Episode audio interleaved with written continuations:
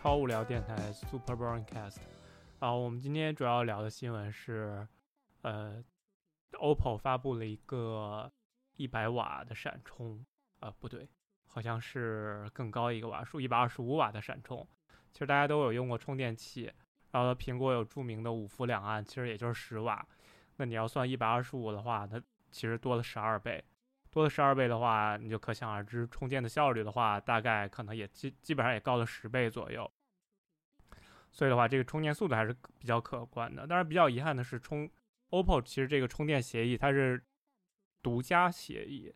它跟其他外部的充电协议它本身是不太兼容的。如果你买其他家的充电器的话，可能就不支持它的协议。然后，所以的话，它。自己其实推出了一个 Super VOOC 2.0超级闪充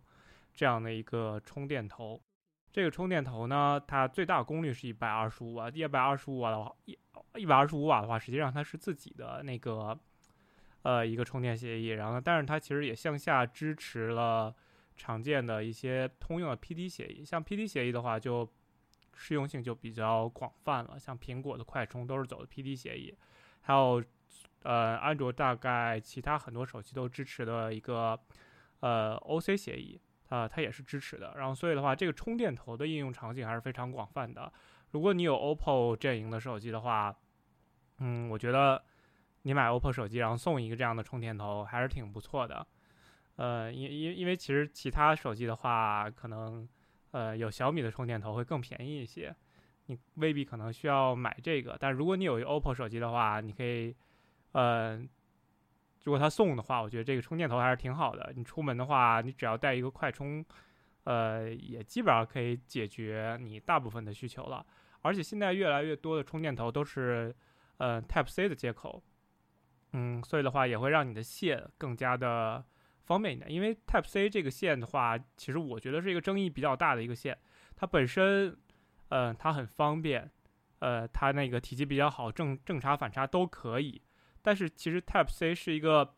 协议非常多的线，你可能这根线支持的协议跟另一根线支持的协议都都可能完全的不同。其实你你有可能看到一根是 Type C to Type C 的线，但是它有可能过两年它就被淘汰了。虽然接口一样，但是实际上它所支持的线的能力它是有所不同的。我知道你也是用在用那个 OPPO 的手机，我别我我觉得。你应该会对这个整个的充电头会比较感兴趣一些。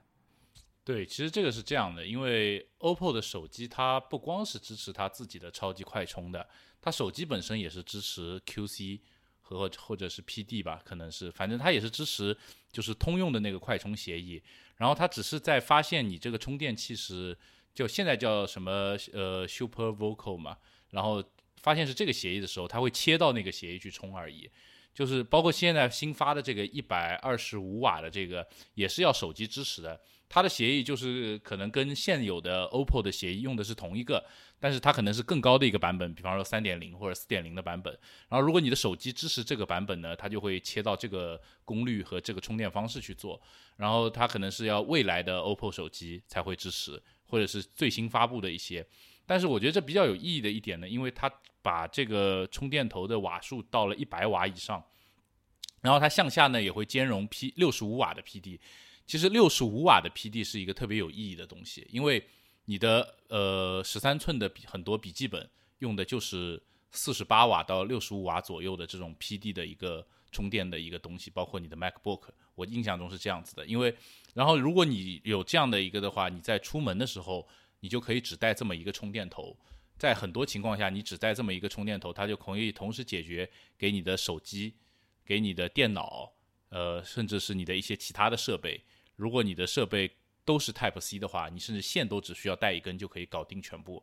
然后这是比较有意义的一个点。然后它同时呢，它还出了另外两个东西，一个是一个叫做呃特别薄、特别小的一个旅行充电器吧，算是它支持到五十瓦的那个 Super Vocal 那个充电。然后也支持 PD、PPS 和 QC 的呃几个协议，然后这个的东西的意义在于，然后另外还有一个是最高支持到一百一十瓦的，这两个东西长差不多，就是体积也差不多，就稍微形状上有点不同。那这两个明显就是为了那个便携去考虑的嘛，叫做超闪饼干充电器。那这两个其实对于呃出门带出去的话，也是一个比较方便的选择，因为现在大家呃如果去出差或者旅行的话，充电器和线其实是个比较麻烦的事情，尤其是在原来的时候。电脑和手机可以用同一个充电器和同一个线去充电，这是一个不可想象的事情。然后我自己目前用的这个呃快充的，就是 OPPO 手机自带的这个快充，我用的那个 Reno 三嘛，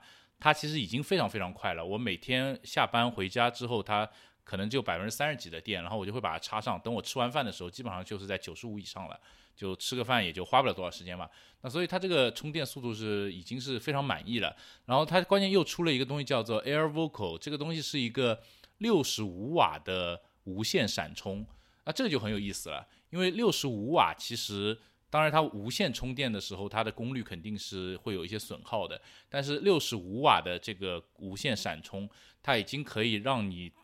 至少是我觉得可以比苹果的那个。万年的五伏一安或者五伏两安的那个速度能够持平，肯定是没有问题的。那如果一个无线充电能够达到你原先手机就是在你没有用快充前的那个充电速度，那其实是已经是一个很好的一个替代方案了。当然，它现在这个无线快充只能用在 OPPO 的手机上，以及呃这个充电器还是长得挺大的，特别大的一个，因为它要放两个线圈嘛。它其实是通过那个多个线圈这样并联，好像来实现这个功能的。那那那未来如果这个事情能够做得更加的优雅一些，或者是更加的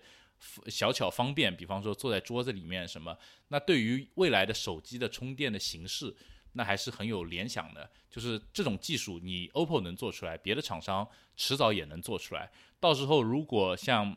这种通用的那种呃充电的那个协议能够达到都能达到这种六十几瓦甚至一百瓦的这种充电的话，那我们以后回家可能你的不管你的 Pad 也好，你的手机也好，甚至你的笔记本也好，你只要把它放到你的书桌上面或者放到你的写字台上面，它就会自动开始充电，对吧？电充满了它会自动断电，那你之后的话充电就会变成一个无感的东西。你就不需要时时刻刻非常去紧张我的手机有没有电这样子的东西，可能你办公室的桌子可以给你的手机充电，你家里的桌子也可以给你的手机充电，可能你在外面公共的一些桌子都是可以给你手机充电的，那你的手机就就渐渐的我们可能就连可以把那个数据线的那个接口也省略掉，那对于手机又可以变得更薄，未来手机的形态就有更多的联想了。我觉得这更大的意义是在于以后手机充电的一个联想。但是也不得不提出来，所有的这种快充它都是有代价的，因为我呃，据我的所知，这些快充他们是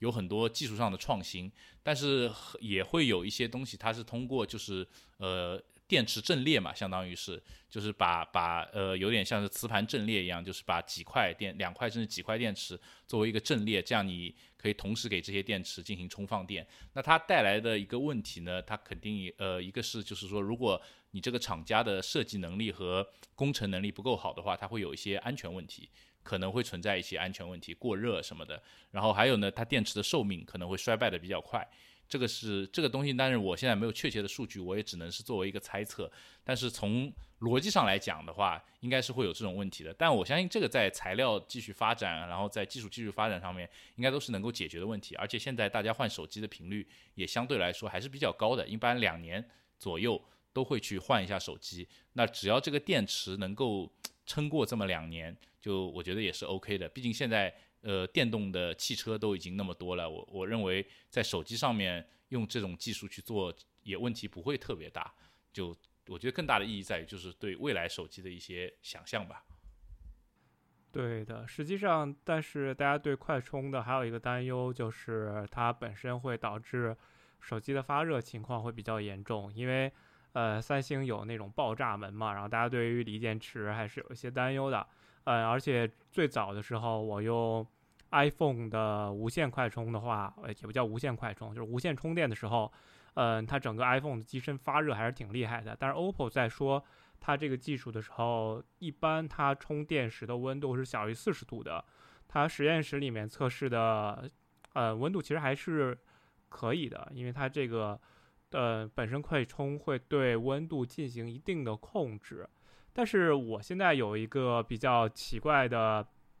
疑虑，就是说，像我一般现在带出门的话，呃，如果说只有一个 USB-C 口的充电头，还是不太够用的。像我有些嗯相机的充电器，它其实不是 USB-C 口，它是 U USB-A 口，所以的话，我还是期待一个又有 USB-C，然后呢，能再再把一百二十五瓦分一个二十五瓦出来给那个 USB-A 口用的话。我觉得它生产这个充电头的通用性就会更广一些。它只要这个充电头有两个口，我觉得话就可以解决我很大的问题。但只有一个 USB 口 C 口的话，那我可能就要串联我的设备了。这个充电头充我的电脑，我的电脑再充我的手机，我的电脑再去充我的相机。哦，这这个就感觉好奇怪啊！所以我觉得对我的电脑的电池可能会一个会是一个奇怪的损伤。如果你想同时的充一些设备的话，啊，我觉得它如果说呃想给其他用户用的话，我觉得它可以加一个 USB-A 口，我觉得是一个挺好的一个设计。但是它现在目前公布的话，它就仅仅只有一个单 USB-C 口，嗯，我觉得这这这真的是苹果惯出来的。像苹果最早的那个它的那个大充电器，真的是只有一个 USB-C 口，然后大家觉得哎应该这个比较好看，那我就生产这样的吧，这个肯定卖得好，跟苹果一样。我不知道会有会不会有这种奇怪的，还有其实充电头有一个有一个奇怪的设计，像我之前用的那个，呃，贝斯的那个比较长的一个快充，或者之前有人买过那个联想的那个六十五瓦的那个所谓的那个口红电源，它其实在一些比较松的那个插头上，它是插不住的，插不住的，它很对对很容易掉下来。所以，所以你比如说，你有的时候是去高铁或者飞机上，你要插那个电源，你会很苦恼，然后插上去它就掉下来，插上去它掉下来。所以这个电源的形状也是你选择电源的一个要考量的一个因素。其实 OPPO 设设计新的这个就是个饼形的，然后它还可以呃贴贴在那个贴在那个插座上，然后其实它就不太容易往下掉。其实这个是一个进步的设计，像之前那个贝斯的那个真的是口红电源真的是太长了，对，竖的地方就很难插住。对对，非常重，而且那个电源因为它本身集成了太多的元件，是的，而且就是那个就是有多个口，它会有一个问题，就是你先插一个设备，在插第二个设备的时候，它因为第二个设备的协议，它可能会跳一次到两次，会导致第一个设备的协议也被跳了一次到两次，因为它总共的瓦数是六十几瓦嘛，然后它要可能那边四十瓦，这边十瓦这样子去分，然后它会尝试几次，都会导致你前面那个设备会断电断好几次，这也是很烦的一点，其实。对的，这只是现阶段没有解决的一个技术而已。然后我觉得下面的话，我觉得各个充电头厂商也会发力的，像 Anker 啊，或者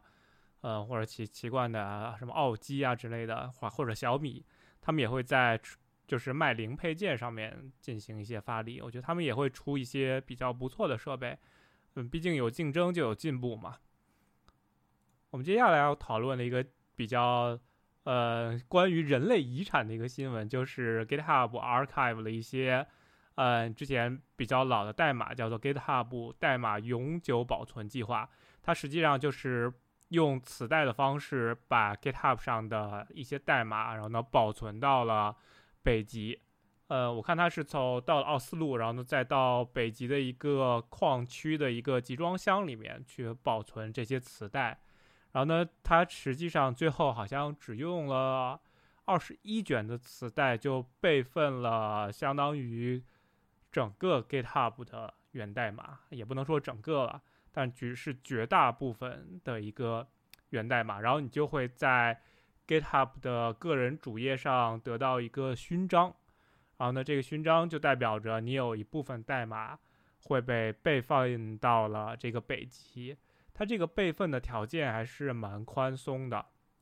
嗯，实际上它要求是在，呃，二零二零年的二月二日之前，然后呢，假如你的代码有提交过，就是在一年内你有提交过一些代码，然后呢，且这个仓库有一颗星，然后呢，你就可以会被备份到呃这个北极，而且如果你的仓库有两百五十颗星以上的话，那你一定会备份到北极。其实 GitHub 就是一个程序员的所谓的一个叫做，嗯，我我不知道怎么翻译遗，难道叫遗产吗？也不能叫遗产，这个词不太好啊，就是一个财资产。嗯，GitHub 就是基于一个共享的一个仓库的一个环境，让它让程序员在上面共享代码。然后，公 GitHub 也是一个呃所有程序员都会用到的一个仓库，也是。就是你写代码怎么能离开 GitHub 呢？GitHub 上随便翻一翻就能找到你要的一个东西了。我看到你也有那个仓库被被就是就就是你有这个勋章吗？我不知道你有什么样的感觉。对，先先补充一下，刚才几个点有点不太准确啊，就是它那个。保存的方式很有意思啊，它其实保存的那个地方就是人类种种子库的那个地方，就是在北极不是放了很多人类的种子嘛？是万一人类遭到了灭绝性的事件，比方说世界大战啊、外星人入侵啊、什么地球被什么呃地球上面的一些地质灾害啊这样子，然后人类至少还能从农耕时代开始发展。然后呢，他们用的那个方法很有意思，他们是用胶片的，就是拍电影的那种胶片，然后它的胶片每一帧是八百八十万像素。呃，然后它它可以约至少可以保存一千年到两千年左右，然后可以使通过它是通过二维码来保存的，这也是特别有意思的一点。它通过它自己的一种二维码的格式来保存的，然后可以呃，它就比方说安卓、Linux、什么 Nginx 这种比较有名的这种特别重要的项目是肯定被保存了。然后呢，呃。就刚包括刚才说的那个条件嘛，然后有些代码会被也会被一起保存进去，然后这些胶片呢，它每一卷都会放到一个，就是会会放到一个金属的盒子里面，然后最后再放到那个呃北极的那个矿洞，因为那个矿洞就算是全球变暖，它也只会融化它几米的那个冰层，它它是在地下呃两百五十米以以下的，所以是就是人到那边就是会呼吸困难的一个地方，就是说就算是人类社会已经。天翻地覆了，对于他那边可能变化很小，而且那个地区呢是被列为非军事区的，就是军事禁禁区，它的政治极其稳定，就没有就所有的国家，只要这个地球上大家还是遵守现在的这个呃国际的一个规规则的话，就是所有的国家都是不能把军队开进去的，所以相对来说呢，也不太会有政治因素会导致它损坏啊什么，就是能够在人类目前的范围内的一个比较安全的一个方式。但是呢，更有意思的一点呢，就是因为 GitHub 不是被微软收购了嘛，然后这个这个计划是一个比较呃一个计划，就是说我们放胶片，把那个开源代码放进去。其实还有一个同样的这样的计划，就是说不光有胶片，微软当时提供了一个技术，是在一个石英玻璃上面进行蚀刻。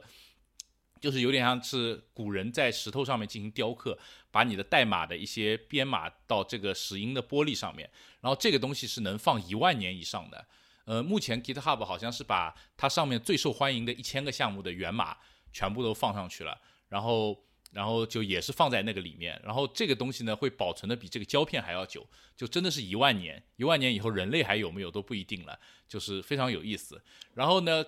就我们这个这些代码，就是我有几个项目，就是以前在工作的时候，公司的一个开源组织的一个项目里面，那个项目是有好几百颗星的，那个项目肯定是被缓存了。然后我自己因为会有一些配置文件啊，还有一些小的项目会在我自己的 GitHub 上面，那也有被缓存了。但是我那个勋章上面指上去，它跳出来的，它会把你那个星最多的被缓存的项目跳在最前面嘛。然后我跳出来的都不是我的项目，因为。都是我曾经帮一些呃，就是我在差不多一四年的还是一三年的时候帮 GoLand 的一些项目，我提过一些呃 bug，就是修过一些比较很简单很简单的，就那种 fix typo 那种 bug，或者是加一个参数的那种 bug。然后是因为我有提过一些这样的 merge request，然后这几个项目呢就 star 都是非常大的嘛，然后所以他们就是我其实根本看不到我自己的项目被。那个存放进去的那个提示，我的那个徽章上面显示的都是别人的项目，而且都是我只只是干了一个特别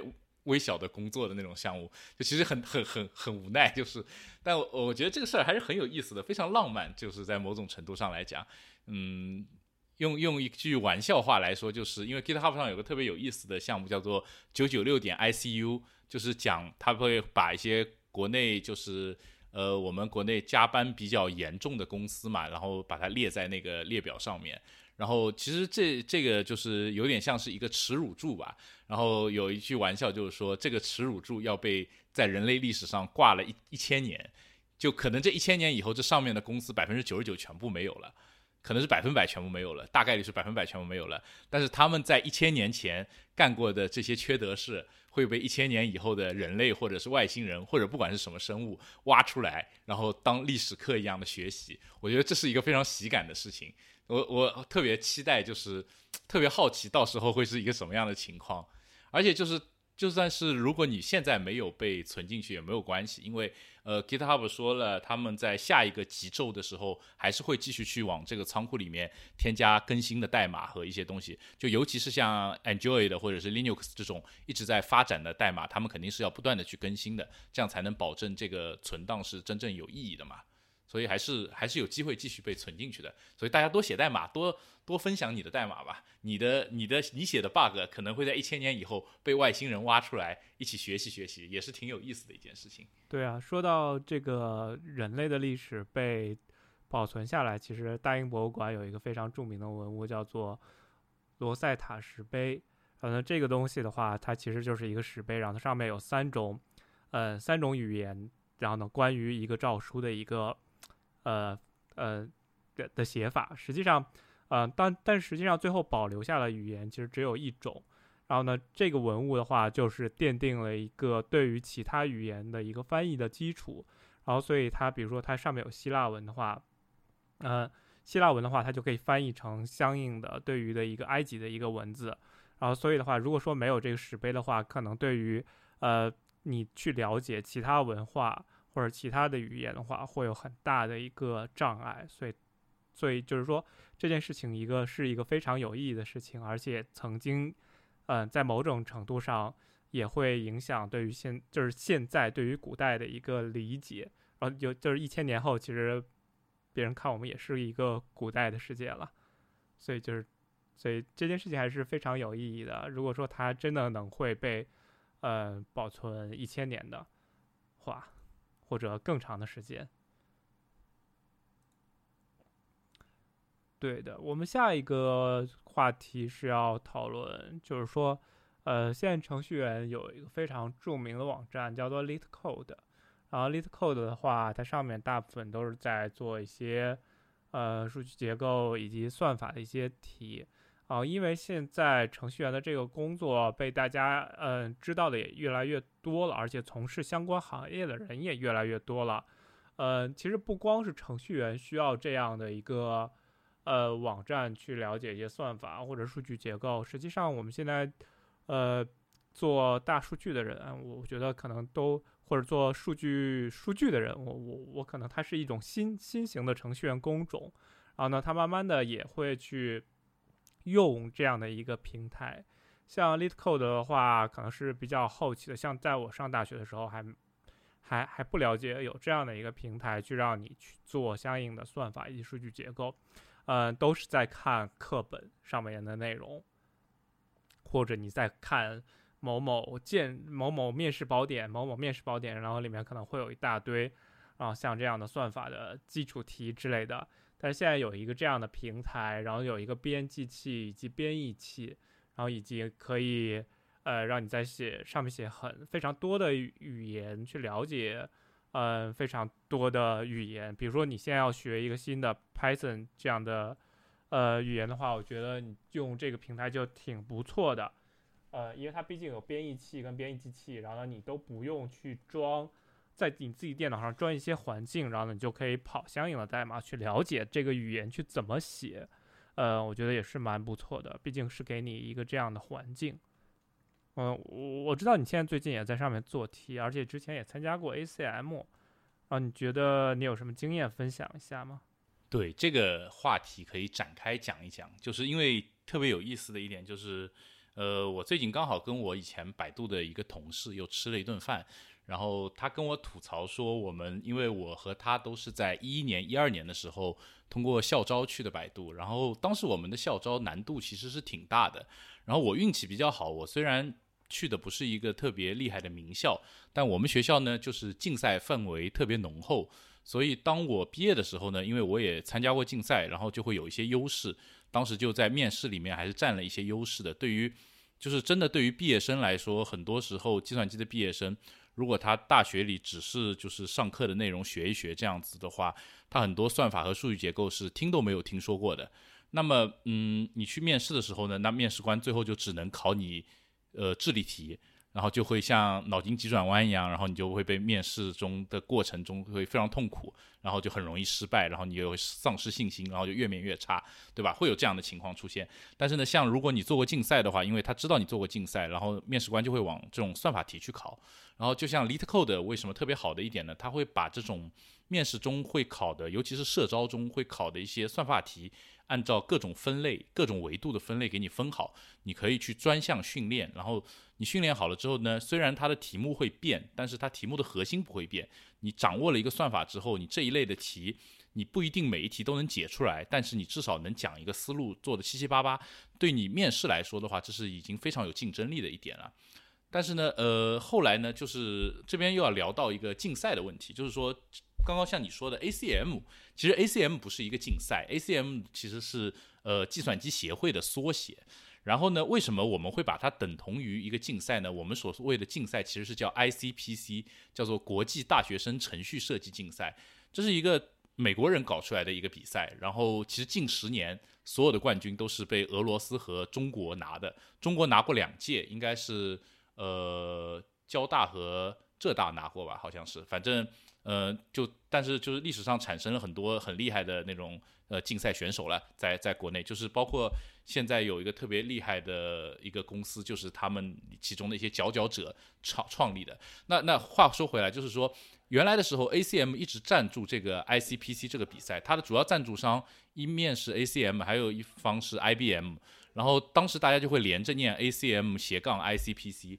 然后就念的呃，就是为了省事儿，就叫 ACM ACM。那就很多时候就会说，哎，你今天去做 ACM 比赛啦，或者是这样子。然后就是包括很多学校嘛，就会有这种叫做 Online Judge OJ，就是就是就是像 LeetCode 就是一个 OJ，它是一个在线判题系统。他会告诉你一个题，比方说告诉你说，哎，我希望你写一个程序，我输入两个数字，你返回他们两个的和。然后他会告诉你一种通用的格式，然后你按照这个格式把你的逻辑代码填进去啊，你就比方 return a 加 b，然后他就能够去判断你这个 a 加 b 算的对不对。那么这个东西就叫做 OJ，然后会各个各个学校都会，如果是竞赛比较氛围比较浓厚的学校都会有 OJ，然后有很多学校就会以 ACM 作为它的子域名，比如说我我所在的学校航电就是呃它的域名是 HDU 点 EDU 点 CN。那么它就它的那个 OJ 的地址就是 ACM 点 HDU 点 EDU 点 CN，包括呃就是有名的一些 OJ 都是都是会有这种东西，像但是也有一些不是以这个名字，就比如说北京大学的 OJ，它就不是说以在北京大学的那个域名下，它是一个独立的域名，它叫 POJ 点 ORG。那它这是特殊的一些了，然后呃，浙江大学的好像就是 ACM 点 ZJU 点 EDU 点 CN 就这样子，然后这些呢是常规的 ACM 选手在上面训练题目的那个呃判题系统，那里面一般就是一些真题和一些这个学校的那个教练啊，然后这些学校的一些竞赛的选手啊出的题，他们训练题混在一起。那对于学生来说的话，上去练题的话，就是对你掌握一些。呃，算法啊，掌握一些数据结构是会有非常大的帮助的。然后不同的 OJ 有不同的特色，比如说航电的 OJ 的特色呢，它会有很多中文题，因为在早期的话，这是一个美国的比赛，你正式比赛的时候，你所有的题目都是英文的。那对于很多一开始第一次接触这个。比赛的同学来说，他会一个，这是一个很高的层，它是一个台阶嘛。那如果你英文不是那么的好的话，你一开始连题都读不懂，那你就会瞬间丧失掉做题的兴趣。然后在航电的 OJ 里面，它有专门有一页，都是一些比较简单的题，入门题，然后它是全部全中文写的。那这是它的一个优点嘛，你可以在这里面进行入门上学学习。然后航电的那个 OJ 也搜集了很多真题，所以它的呃题量还是比较大的。然后你可以。从简单到困难，然后从英文到中文都可以做一做，呃，然后呃，这是一个学生的一个套路了。但是，就是对于我们这种社畜来说的话，可能 O 阶的题目太过于学术化了。你如果是去掌握某一个算法，或者掌握某一个呃奇技淫巧的一个。呃做题的一个策略，那 OJ 是非常适合的。然后你如果想成为一个编程大神，那我觉得也是挺适合的，算法大神。但如果你是跟我们这种普通的程序员，一个目的就是说我可能想去面一家比较牛逼的公司，想要去面一呃面试，能够能够面技术面非常方便的话，那像 LeetCode 就会是一个更好的选择。为什么呢？LeetCode 的题呢，它现在因为有了中文站，它中英文都有。然后呢，LeetCode 又有比较好的一个判题系统，它没有这些 ACM 的 OJ 那么严格。因为像 ACM 的比赛，它对于你的呃算法复杂度和时间复杂度要求都极高，就是你一个题可能有两种解法，但一种解法的复杂度比另一种解法要高，那 OJ 会让你。解那个复杂度高的那种解法通不过，它会增加很多很多的判题的条件。那你最后呢？你你明明写了一种能够把这个问题解决的方案，但是你却永远都通不过你这个题，那你就会有很大的沮丧。但 LeetCode 不是这样，LeetCode 它除非有明确的写出来，它大部分的题只要你的方法不是特别离谱的慢，或者特别离谱的费空间，它都是能够让你通过的。那这对于程序员在现实中解决问题是更加接近的一个东西，就是你去做一个功能的时候，你不一定是要做到一百分的，你做到六十分，它其实就可以上线了，让用户先用起来，然后你再去迭代，迭代到一百分。它 LeetCode 整个题目做起来的感觉就是这样子，它会让你先做这个题，然后下面会有一个小提示问你说，哎，你能不能用更快的方式解决它？你能不能用更节约空间的方式解决它？它会给你一些提示。我觉得这个呢是对于。呃，你去面试或者是去，就是准备一些那个就是程程序员的方面自我提高，就你会更加有帮助一点。另外一点呢，就是说这些 OJ 都这就我 ACM 选手在用的这些 OJ 大部分都比较老，而且他们的那个判题的那个界面啊什么都没有这几年就其实提升没有那么多，因为很多都是非盈利组织，都是学校什么的，它不是不是一个商业公司。他们很呃，因为我就知道航电的 OJ 有很多是当时的选手们自己进行开发、自己进行迭代的。那你你学生的那个工作量和很多的那个设计上面是没有办法像 LeetCode 这种商业公司一样去迭代的。那 LeetCode 的那个整个一个做题的平台啊，包括交互啊、用户体验啊，都会比其他家好很多。否则人家也没有勇气来卖会员嘛，对吧？呃，就是这是一个比较好的地方。然后 LeetCode 为什么会有名呢？因为最早 LeetCode 其实只有几百个题目，然后号称这些题目全部都是由谷歌、微软还有什么 Uber 之类的这种当时面试特别难的一些公司的真题整合而成的。然后现在呢，它有几千个题了，一一千多个题吧，一千七百多个题。那现在这个题就特别多了，就什么题都有。而且 LeetCode 现在每周也会有比赛。就是比赛的比赛又是一个很有意思的事情，它是有点像是 ICPC 的比赛，就是说你得在限时之内做完四个题，然后每个题有不同的难度，你就得到不同的分数。如果你在提交代码，你的代码有出错的话，它就会给你加罚时，你错一次加五分钟，错一次加五分钟。最后呢，先按题数排名，题数一样的时候，大家就按总时长排名，算上罚时的总时长。所以这是一个很有意思的一个 过程，它会更比较像是一个呃。模拟的一个面试的过程一样的，就是面面试官给你提了四个难题，你把它你要在限定时间内解出来，解出来你就能得到答案，然后面试官还会告诉你对错，对吧？就这是一个比较有帮助的东西。那呃，很多时候大家都会说，就是说，呃，程序员的面试经常是就是说面试造火箭，然后呃，工作拧螺丝嘛，对吧？我们。如果你是像我一样写应用或者写前端的一个工程师，呃，你去 LeetCode 上刷的百分之七八十的题，你的日常工作中是根本不可能用到的。你就比如说我最近在做的一个东西，有一个数据结构叫并查集。那你如果写网页的时候，你想要用到并查集，这是一个极小极小概率的事情。那为什么我们还是会去刷题，或者说程序员还是要去刷这种题呢？就是说它其实。一方面是增长你的一个对于计算机编程的一个知识，它的数据结构和数据结构和算法其实是编程中很基础的两个东西。它更大的意义不是说你今天学了这个东西，这个算法，明天你就能用上，而是你当你学了足够多的算法之后，你会以计算机。运行的这种方式去思考一个问题应该怎么去做，然后你虽然做的一个问题是特别简单的一个事情，但是如果你以机器的思路去做和以你人类那种直接的常识去做，其实是有差距的。因为它机器它并不是像我们人一样去思考问题的，机器去解决问题，它就是像是就是举个不恰当的例子，就是说我们人可能是什么博士生、研究生、生本科生，但机器更像是几千几万个小学生，你要。怎么样去把这几千几万个小学生的力量使用起来，去解决一个博士生或者研究生的问题？这是你跟机器在打交道的时候呢。而数据结构和算法就是教你怎么去组织这些东西，怎么去更好的去利用机器去做解决各种问题，这是最有大的一个意义。那还有一个意义就在于面试，对吧？大家都知道面试是这么一个现状，那你如果再不去刷题，那你岂不是就是跟自己过不去嘛，对吧？你如果题刷的足够多，那你也会很有自信，你在面试中你就不会担心面试官问出任何算法、数据结构上面的问题，你都能够对答如流，再怎么不济你也能说个一二。但是如果你真的不知道，你真的很多问题就是你不知道，你就是一点都答不出来，就是很 trick 有些问题。你你如果从来没听过这个东西的做法，除非你是什么很厉害的数学家转世，那我没话说。但是正常人的话，真的是想不到的。那这也是刷题能够带给你带来的一个特别好的一个点。那主要就是这么一些东西。对啊，其实这个东西也是很考验一个熟练度的。如果说，呃，勤能补拙嘛，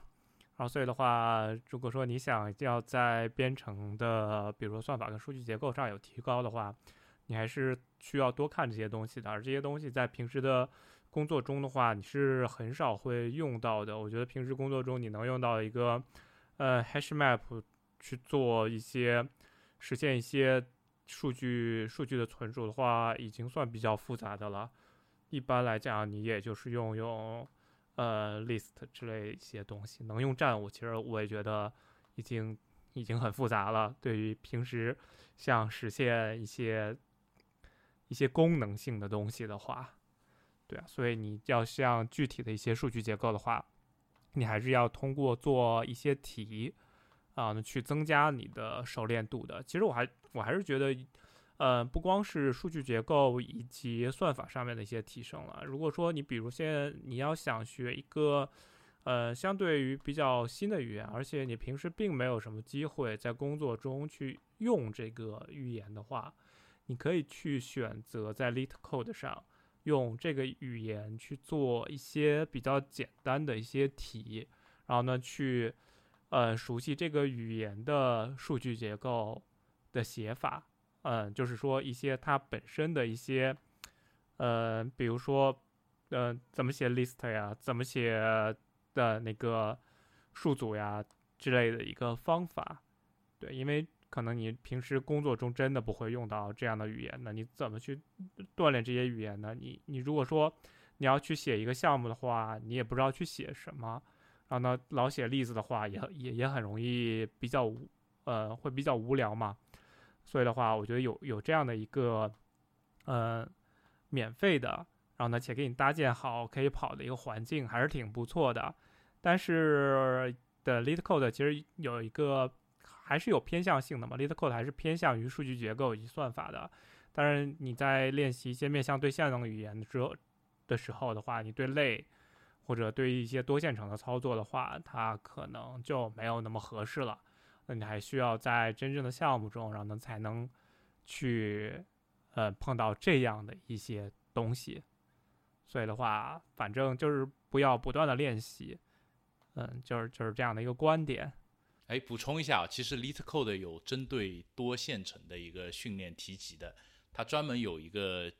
题的一个类别，它就只那个类别只允许你使用支持多线程的语言去写。其实那个类很好，因为那个那个提及特别好，因为其实多线程是一个蛮难理解的东西，很多人其实第一次做多线程相关的东西都会傻掉。那个东西用来入门多线程，其实我也是挺推荐的。它是也是最近才上的，它有一个呃几十个题吧，可能就是就是专门是给你强化训练多线程这一块的基础概念的。它会从最简单让你多线程几个线程打一段文字出来，就是以一定顺序，你怎么去保证多线程的顺序，对吧？这种东西这个还是挺有用的。但是像你说的，呃，对于项目结构的那种把控啊、类啊这种，其实确实这个 Lit Code 暂时是没有办法给你提供很好的。呃，训练的这个东西真的是靠工作经验。但是我据我所知，之前 LeetCode 是有想往这个方向走过的。LeetCode 上曾经出过一个题，就是让你它是一个设计题，特别神奇。它真的是完全偏离了这种 O 阶，因为 O 阶它一般就是要能够自动判断你这个东西对不对嘛。然后他出过一个特别有意思的东西是什么样的？他说我我这是一道设计题，请你设计一种方案来实现就是短链接的这个整一套方案。它是一道简答题，你需要在那边打字把这个方案给描述清楚，然后他提交上去，然后他后台会有专家来给你分析，给你评分。但这个东西明显就是不太现实嘛。这个事儿我看好像也没有做多久，就整个事情就这个题我现在都找不到了，好像就被砍掉了。可能现在它是一种变成一个收费的会员服务或者这样子的一东西。但是这种都只是一个很浅薄的尝试，就是你真的想要，如果是想要提高那种像面向对象的理解啊，对于项目的结构的理解啊，就是怎么去设计一个比较合理的程序啊，这种东西的话，其实对于。呃，刷题来说的话，它是没有办法给你带来太多的这种帮助的，甚至刷题会有一个副作用，就是因为刷题的时候，你更多追求的是我把我的解决方案给做出来，我把我的算法做快，然后很多时候你会不注意你的编码格式和你的代码命名，对吧？就像我刷题的时候，为了打字快嘛，我所有的变量都是 A B C D E F G，对吧？那这个其实是一个特别糟糕的一个可读性会很差嘛，但是。就是这个是可以理解的，因为你在做题，尤其是做比赛的时候，你不可能我再给每一个起个特别好的名字，我起一个自己看得懂的名字就行了。那那就是说，如果你真的就是把刷题的这种习惯，这种习惯带到了正常工作中来，那你一定会被你的同事打死的，对不对？这是很不好的一个习惯，这是一个副作用嘛。但是我相信一般的呃称职的一个工程师都不会这样子，他会比较分得清楚。然后呢，呃，讲到这个。比赛吧，它其实就是说，如果你已经毕业了，像你不可能去参加 ICPC 了，因为这个是大学生的程序设计竞赛，那你还是很希望参加比赛，能够怎么办呢？一个是 LeetCode 是有比赛可以参加的，另外还有两个国外的网站会有比 LeetCode 难度更高一点的比赛参加，就是 TopCoder 和有一个叫 HackerRank。这两个比赛的难度呢，会更加贴近于 ICPC 的那个比赛难度。其实 LeetCode 的比赛难度是要比这些都要简单很多的。就是我也去问过，就是现在还在参加比赛的同学，就是年轻的一代嘛，就是以他们这种能够去参加 ICPC 区域赛的选手的话，像 LeetCode 的周赛题，应该是可以非常快的四个题都刷完的。他的那个。他这边的困难题在呃 ICPC 的那种比赛里面，最多算一个中等偏下的题目，就是差不多是这种难度的。然后我自己去做过做过两场这个 LeetCode 的题目，然后我的感觉就是说，它这个题的难度有点像我那个时候参加的省级比赛的那种呃中等题的难度，就是它的那个最最难的那个难度。就差不多是这么一个状态，就是如果，而且我看下来也应该是差不多的，因为呃，我看了一下做完之后的排名，我我有一场四个题，我是花了差不多五十分钟做完的，它是一个半小时的比赛，但是第一页的那些大佬们都是在二十分钟以内四个题全部做完的，就一个题基本上像前两个题或者前三个题基本上是。他们就看完题目就直接敲代码这种水平，那就是可以知道这个难度。但是 Top Coder 不是 Top Coder，如果是一个小时的比赛，你很有可能就是，就算你是一个选手，你很有可能一个小时的时间内，你还是做不完那三个题。它好像是三个题，当时是一个简单、一个中等、一个难嘛。然后就是你很可能这三个一个小时内都敲不完这个三个题，所以它的难度是要。贴近于正式的这个 ICPC 的这个比赛的难度的会更难一点。那如果你想要更加挑战自己的话，就可以去做 TopCoder 或者 HackerRank 这种更难一点的网站。那他们呢，对你的一个其实更高的会提高你的一个算法和数学的能力，就是你的思维能力会完全的不太一样一点。如果你是现在做的是那种呃大数据啊，或者是呃算法相关的，像图形学啊这种重算法的岗位的话，我觉得去做一做 TopCoder 和 HackerRank 会对你更有帮助。那如果你是像我一样是偏向于应用啊，或者是前端后端这种呃偏向于工程类的那种的话，我觉得刷一刷 LeetCode 就非常好了，就是能够帮助你在呃不管你是在择业选工找工作上面，还是在你平常工呃日常工作中对于程序的理解和价呃那个呃思想的一些提升都是很有帮助的。就是这两个东西是有一定的差距的。对的，相信我们今天的讲解呃。大家也对刷题这件事情有一个大致的了解了。然后，其实如果说你从事相关工作的话，去这些网站不管逛一逛啊之类的话，也是挺好的。嗯，反正多学多学无害嘛。啊，所以我们今天节目也到现在就可以结束了。然后呢，谢谢大家收听。然后呢，下期再见，拜拜，拜拜。